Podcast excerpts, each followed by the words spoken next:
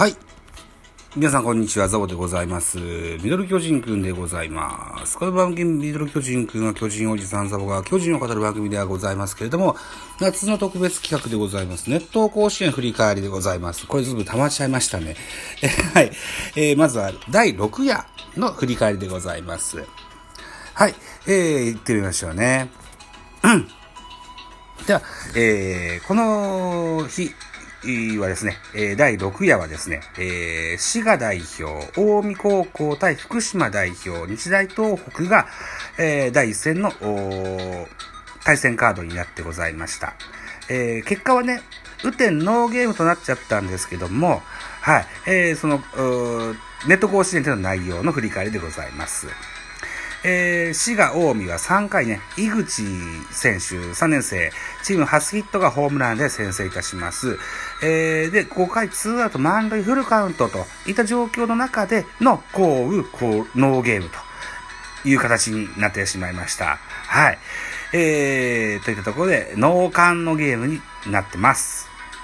えー、試合後ね、えー、この、ノーゲームにはなってしまったけど、これがいい経験になるはずですと、ホームランの井口選手がコメントされていらっしゃいました。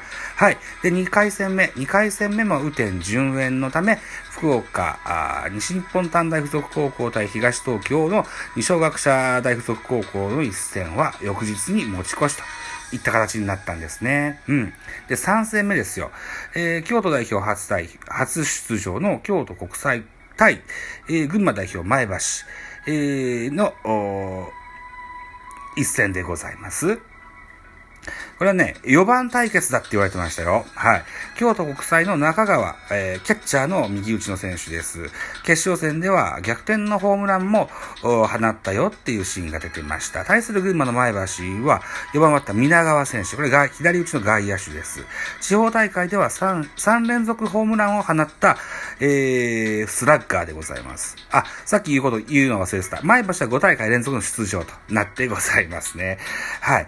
えーと、京都国際、えー、中川選手、えー、第一打席にレフトスタンドへのホームランを放ちます。はい。対する皆川選手は、あフォアボール、ー、はありましたけども、あとはヒットはなしといった形で、えー、いいとこなしといった形で、えー、4番のバットが勝利を決めたといったナレーションが印象的なあネット甲子園になってました。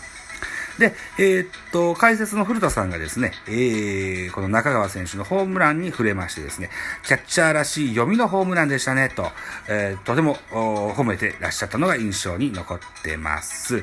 はい。で、4回戦目ですね、栃木代表作新学院対、香川代表高松商業。この一戦はですね、えー、ともに優勝経験のある両校の一戦となりましたと。いった形です。えー、栃木のピックアップ選手はムードメーカーの暴れる君と、チームの暴れる君と呼ばれる背番号16の平塚選手、えー、をピックアップされていらっしゃいました。平塚君、うん、ベンチスタートで6回途中から出場しました。えー、9回裏2アウト、2塁1塁からセンター前ヒットなどを放った活躍を見せてくれました。対する香川の高松商業は4番藤井選手、えー、っと、満塁からセンターオーバーのタイムリースリーベースヒットと大きな打撃を見せてくれましくれました。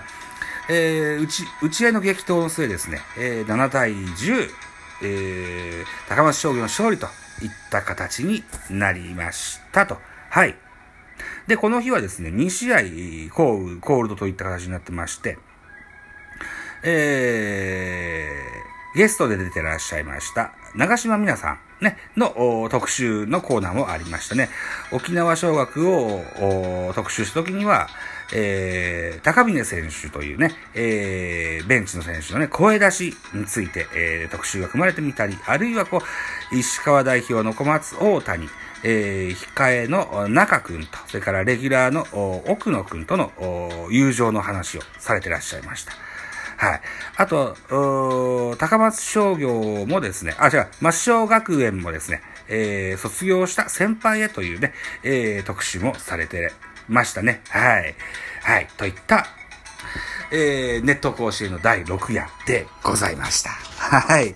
はい。あと、7、8と喋りますのでね、えー、この辺にしときたいと思います。うん。はい。ということで、締め工場なし。はい。次行きますね。ありがとうございました。バイチャ。